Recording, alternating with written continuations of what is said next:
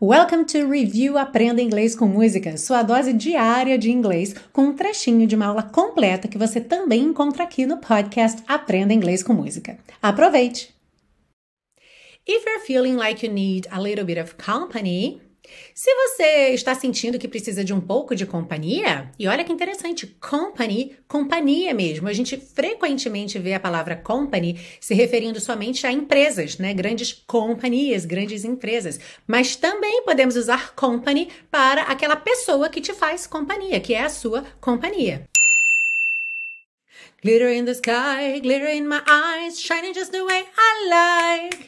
If you're feeling like you need a little bit of company, you met me at the perfect time.